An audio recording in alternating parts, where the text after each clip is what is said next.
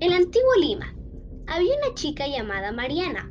Ella es huérfana y terminó en las manos de su tía, una señora que entregó a su sobrina a las manos del conde. Mariana fue obligada a casarse con él por dinero. Ella quiso que el conde entrara en razón para que se pudieran llegar a un acuerdo.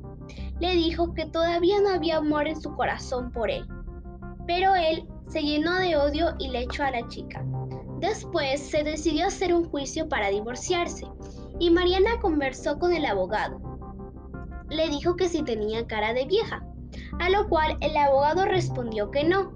Entonces ella le dijo que si no tenía cara de vieja no debía casarse con un viejo, que si tenía cara de ángel no debía de unir sus fuerzas con el demonio. Después el conde falleció y la pobre chica se quedó viuda. Luego de un tiempo conoció a un chico y fue independiente. Esta es la tradición peruana titulada El divorcio de la condesita.